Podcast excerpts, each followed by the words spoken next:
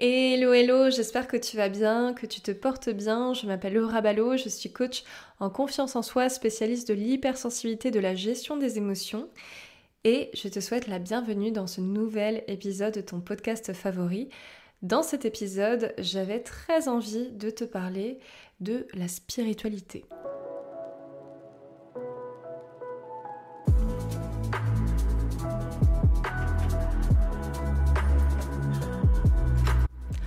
Alors déjà, pourquoi parler de la spiritualité en particulier? Parce que je trouvais que c'était un thème qui était vraiment d'actualité en fait en ce moment. Je vois beaucoup de personnes effectivement qui, qui parlent de cette thématique. C'est quand même euh, assez répandu. Et euh, du coup, j'avais envie de te donner ma définition de la spiritualité. Ma définition, évidemment, qui n'est pas une définition universelle, euh, qui ne fait absolument pas force de loi. Je tiens à le préciser. D'ailleurs, si tu souhaites donner ta propre définition, c'est avec plaisir. Euh, voilà, n'hésite pas à la donner dans les commentaires. Alors, souvent, on a tendance à opposer spiritualité et matérialité. Moi, je considère que la spiritualité, c'est l'œuvre de l'esprit. Et comme, on est des, comme nous sommes en fait tous des esprits incarnés, en fait, moi, j'ai tendance à considérer que toute notre vie est spiritualité. Pour moi, il n'y a aucune opposition entre la spiritualité et la matière. Et au contraire, je pense qu'on a besoin de faire l'expérience des deux aussi pour retrouver un certain moment en équilibre. En tout cas, moi, dans mon expérience, j'ai eu des périodes de ma vie où j'étais très dans la matière, pas du tout connectée au spirituel, euh, vraiment dans mon travail euh, de consultant, dans l'administration publique, etc. Euh, très, on va dire, dans le dur, dans le concret. Et j'ai eu une période aussi où je suis partie totalement de l'autre côté et où j'étais euh, à fond dans la spiritualité, euh, où, je pensais limite qu'à ça, où je suis partie très très très loin, enfin bref.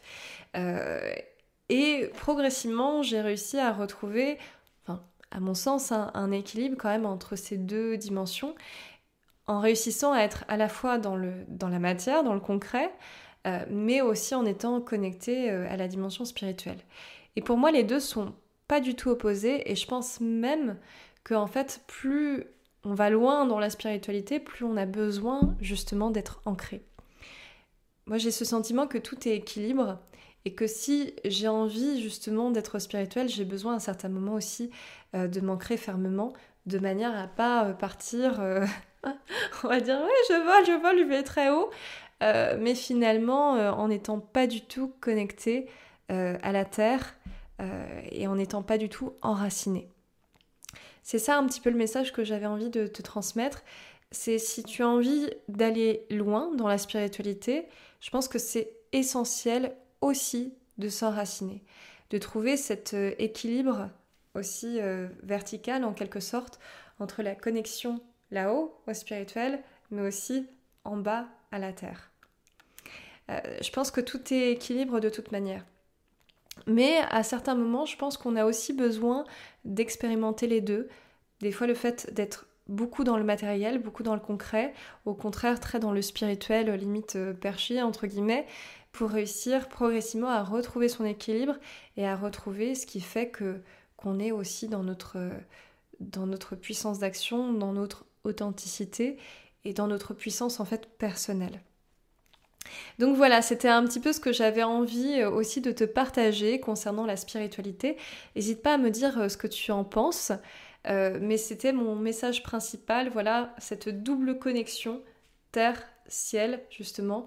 Plus je, veux être connectée en fait au spirituel, plus il me faut aussi me connecter au matériel et au concret.